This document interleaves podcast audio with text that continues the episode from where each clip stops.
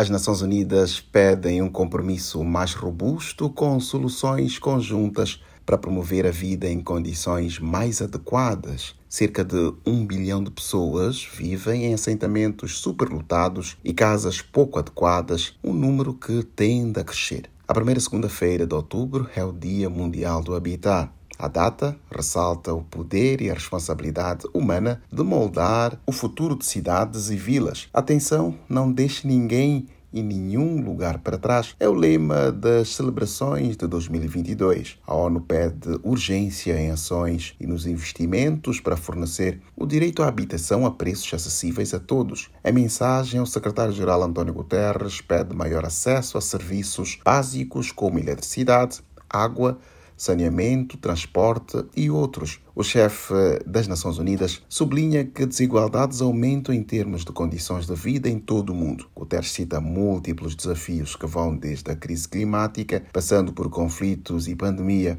Estas causas afetam severamente populações mais fragilizadas. As ferramentas essenciais são políticas centradas nas pessoas, padrões sustentáveis de consumo e produção e ainda dar prioridade a infraestrutura resiliente. Da ONU News em Nova York, Eleutério Gavan.